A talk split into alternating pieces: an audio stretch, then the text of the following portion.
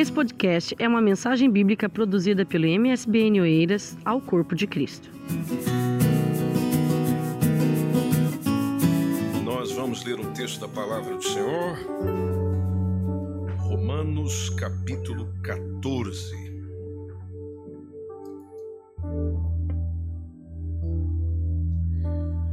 Romanos capítulo 14.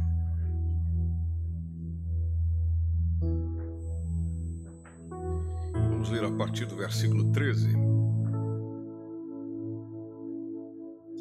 Diz-nos assim a palavra de Deus. Assim que já não nos julguemos mais uns aos outros, antes seja o vosso propósito não por tropeço ou escândalo ao irmão. Se puder reduzir um pouquinho aqui, minha gente querida, só para nós não perdermos os tímpanos. Versículo 14. Eu sei, estou certo do Senhor Jesus que nenhuma coisa é de si mesma imunda, a não ser para aquele que a tem por imunda, para esse é imunda. Mas se por causa da comida se contrista teu irmão, já não andas conforme o amor. Não destruas por causa da tua comida aquele por quem Cristo morreu. Não seja, pois, blasfemado o vosso bem, porque o reino de Deus não é comida, nem. Tem alguns irmãos que às vezes a gente precisa lembrar essa parte, né? Que você senta para almoçar com ele, aquele prato enorme, aquela montanha que precisa ser transposta. Reino de Deus não é comida nem bebida, mas é justiça e paz e alegria no Espírito Santo. Vamos juntos essa parte, mas justiça e paz juntos nessa parte, mas justiça e paz e alegria no Espírito Santo. Verso 18, porque quem nisto serve a Cristo agradável é a Deus e aceito aos homens. Então, sigamos, pois, as coisas que servem para a paz e para a edificação de uns para com os outros Sigamos as coisas que servem para a paz e para a edificação de uns para os outros. Não destruas por causa da comida a obra de Deus. É verdade que tudo é limpo, mas mal vai para o bem que come com escândalo. Bom é não comer carne. Quem diz amém? Só os vegetarianos. Nem beber vinho. Quem diz amém? Gosta de um vinho aí, hein? Nem fazer outras coisas em que teu irmão tropece, ou se escandalize, ou se enfraqueça. Tens tu fé? Tem-na em ti mesmo diante de Deus. Bem-aventurado aquele que não se condena a si mesmo naquilo que aprova. Mas aquele que tem dúvidas, se come, está condenado, porque não come por fé. E tudo que não é de fé e tudo que não é de fé é pecado. Muito obrigado, gente boa. Pode tomar o seu assento, por favor.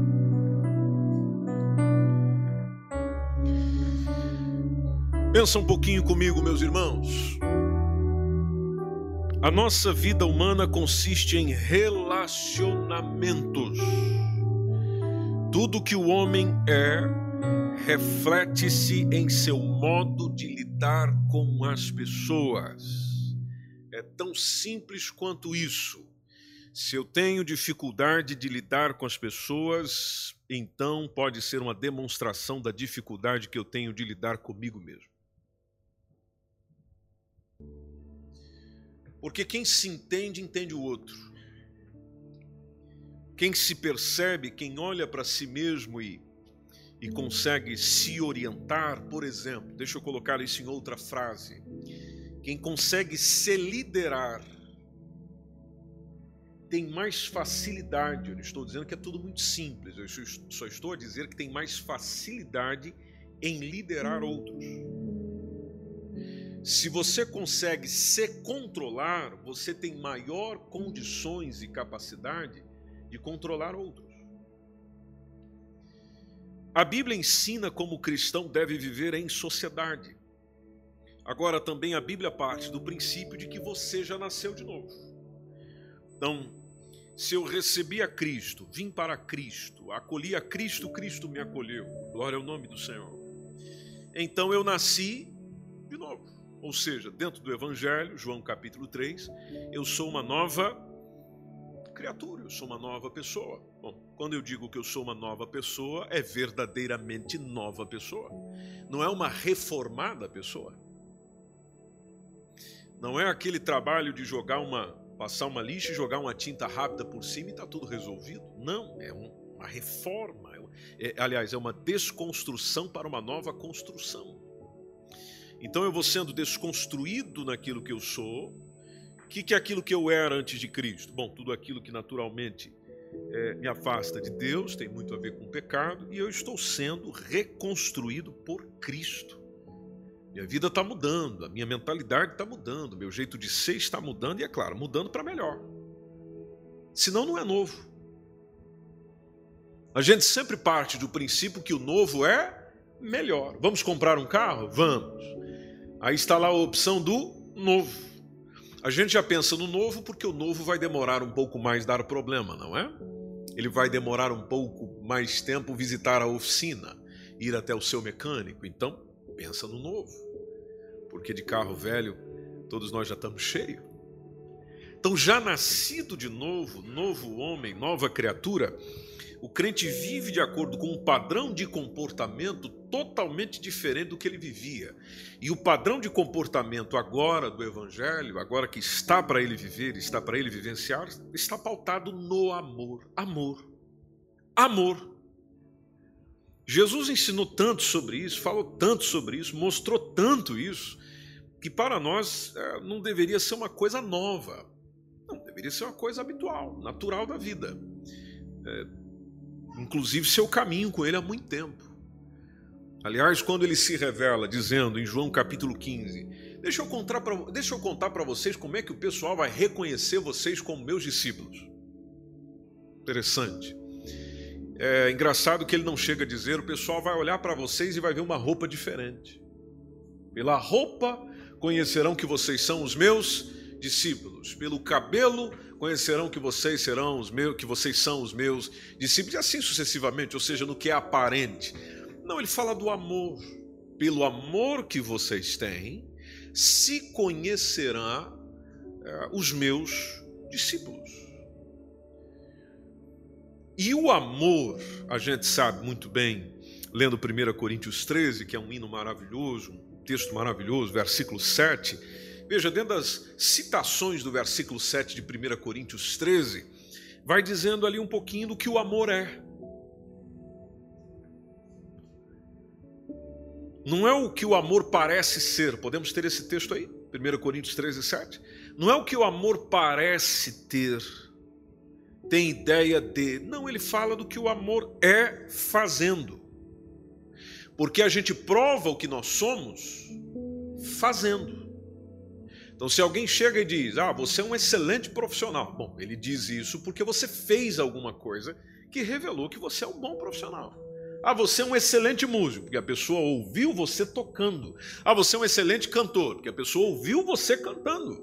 Então, tudo está associado ao que se viu e naturalmente se associa ao que é. Bom, aparentemente isso faz todo sentido, mas na espiritualidade nem sempre o faz, porque às vezes, às vezes aquilo que eu pareço, não sou. Pareço espiritual, mas não sou espiritual. Pareço um crente em Jesus, mas não sou um crente em Jesus. Então, dentro da espiritualidade, muita coisa aqui vai depender daquele que contempla o interior. E esse quem quem é capaz de contemplar o interior de uma pessoa é apenas quem? Jesus. Jesus vai olhar para mim e ver se eu tudo sofro, se eu tudo creio, se eu tudo espero e se eu tudo suporto. Diante das pessoas pode parecer que sim, o tudo está dentro, mas na presença de Jesus, no olhar de Jesus, na proximidade com Jesus, é onde nós veremos se o tudo que está envolvido nesse texto faz parte do meu todo. E o amor está sempre a pensar no outro. Os dois grandes mandamentos elencados por Jesus, que pega todos os outros preceitos da lei e inclui dentro desse pacote com essas duas premissas, é de amar a Deus acima de todas as coisas e logo após amar ao próximo como a mim mesmo. Bom, amar ao próximo como a mim mesmo já me lembra que eu não vou levar em consideração os meus próprios interesses, porque o próprio 1 Coríntios 13 diz que o amor não é egoísta, o amor não se ensoberbece. O amor não considera os seus caprichos. O amor não considera os seus desejos. Não, ele está sempre para o outro. Ele está para servir o outro. E isso é reflexo de uma vida nova. Porque é impossível, eu não vou demorar, é impossível falar do salvo em Cristo sem se referir ao verdadeiro amor cristão. Por isso, que tipo de igreja o Senhor nos chama a ser e que tipo de igreja nós precisamos ser no mundo onde nós estamos? Uma igreja que ama, gente boa. Igreja que ama. Ama. Igreja que ama cresce. Igreja que ama melhora. Igreja que ama compreende. Igreja que ama aceita. Não estou dizendo aceita pecado, mas aceita o pecador. Porque às vezes o pecador não, não quer ter contato com a igreja porque ele se torna alvo das nossas acusações e dedos. A gente coloca o pecador acima do pecado. E o nosso problema não é com o pecador, porque Jesus tem interesse em quem? Pecador. Nosso problema é com o quê? Pecado. Então a gente bate no pecado, dá porrada na cabeça do pecado, mas salva o pecador. A nossa briga, tanto a nível individual quanto coletivo, tem que ser com o pecado, não com o pecador propriamente dito. Veja, Deus ama as pessoas, mas naturalmente não concorda com o pecado, aliás, é o pecado que distancia as pessoas dele. Então, se Deus é amor, conforme nos diz 1 João, se Jesus fez o que fez na cruz do Calvário, movido pelo amor, então se espera que o, o discípulo de Jesus ache-se arraigado também no amor. E você percebeu comigo na leitura desse texto, quando o apóstolo Paulo está a falar entre liberdade e amor, onde eu sou livre, sim, senhor, para muita coisa. Mas tem muita coisa que eu perco a minha liberdade por causa do amor que eu tenho pelo outro. Por isso que ele fala que se o comer carne escandaliza o outro, eu evito comer da carne para não escandalizar o outro. Para não trazer problema para o outro. Porque eu amo o outro. Ah, eu não, não vou, eu não posso. Dizem que eu não posso. Não, não é porque você não pode. É porque aquilo que você faz traz problema para a consciência do outro. E por amor ao outro você não faz. Por amor ao outro você não comete. Aí nós temos uma outra mentalidade, dizer, não, eu não faço na frente dos outros. Sim, mas se um dia for descoberto que você não faz na frente dos outros, mas faz, vai ofender quem? Os outros do mesmo jeito. Então, na concepção do texto, é melhor não fazer, porque sendo anunciado ou não sendo anunciado, você está conhecido por não fazer por amor ao outro. Ele fala do vinho, por exemplo. Se o vinho escandaliza o meu irmão, prefira não beber. Estou dizendo que você não pode beber, estou dizendo prefira não beber. Ah, mas por que prefira não? Muito simples, porque se o outro que não tem a compreensão e a vivência que você tem diante do Senhor não entende, então prefira não fazê-lo para que não se perca o outro. Porque naquilo que você acha que não está pecando, vai ser um pecado para aquele.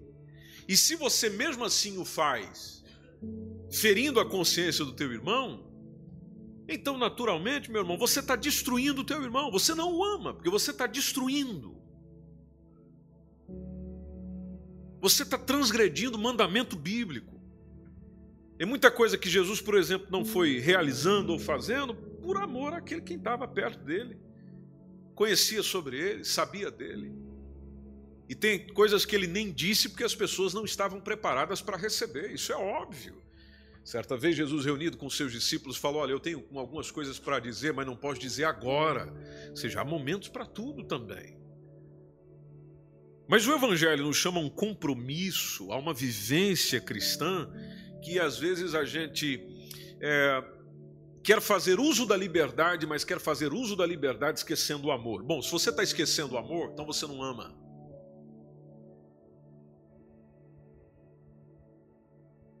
porque não tem como esquecer aquilo que você é.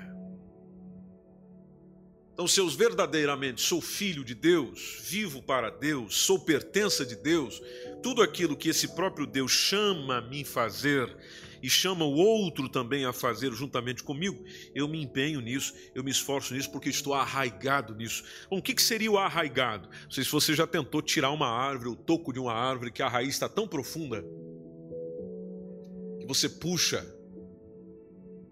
bate a enxada ali, puxa do lado de cá, e aquilo parece que não sai. Está tão, tá tão fixo nas suas origens que ela não sai com facilidade. Bom, no Evangelho, eu e você somos chamados como filhos de Deus a estarmos arraigados no amor.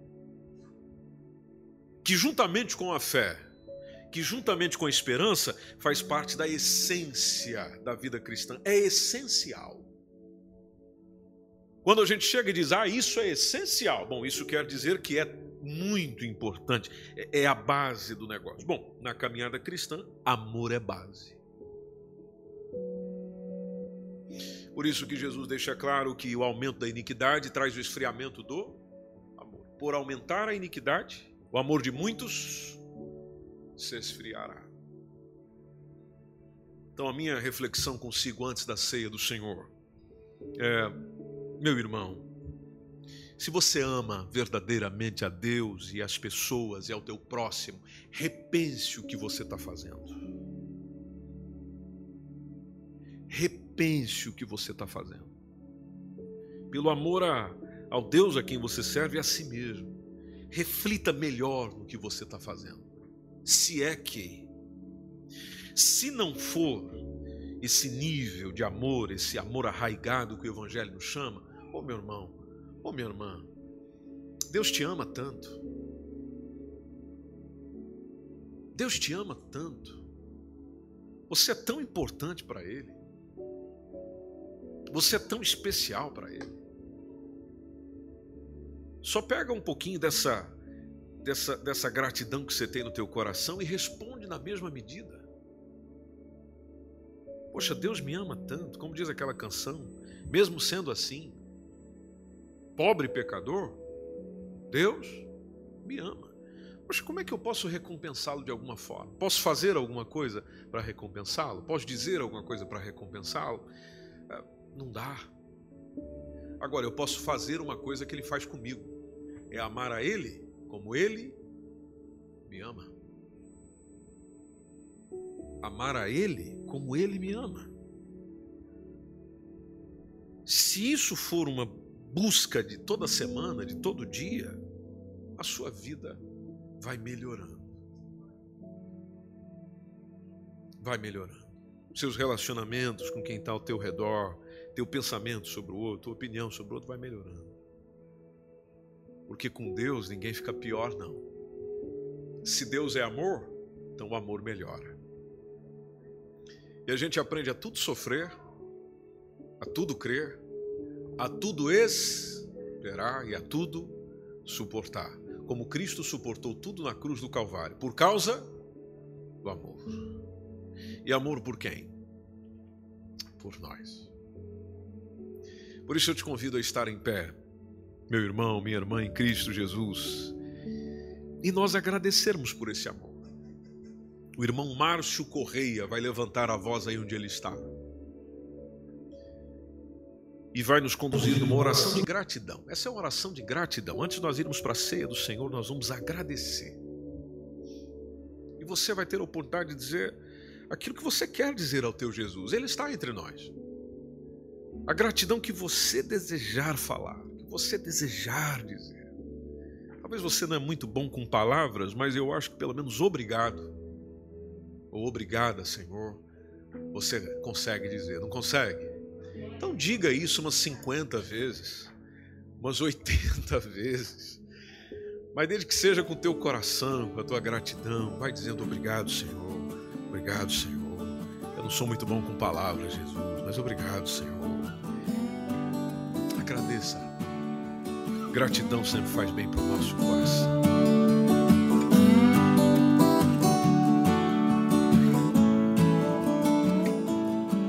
Esse foi mais um podcast, uma mensagem bíblica produzida pela igreja MSBN Oeiras. Siga-nos nas redes sociais, Facebook, Instagram. Subscreva o nosso podcast e também o nosso canal no YouTube. Saiba mais em msbnportugal.com.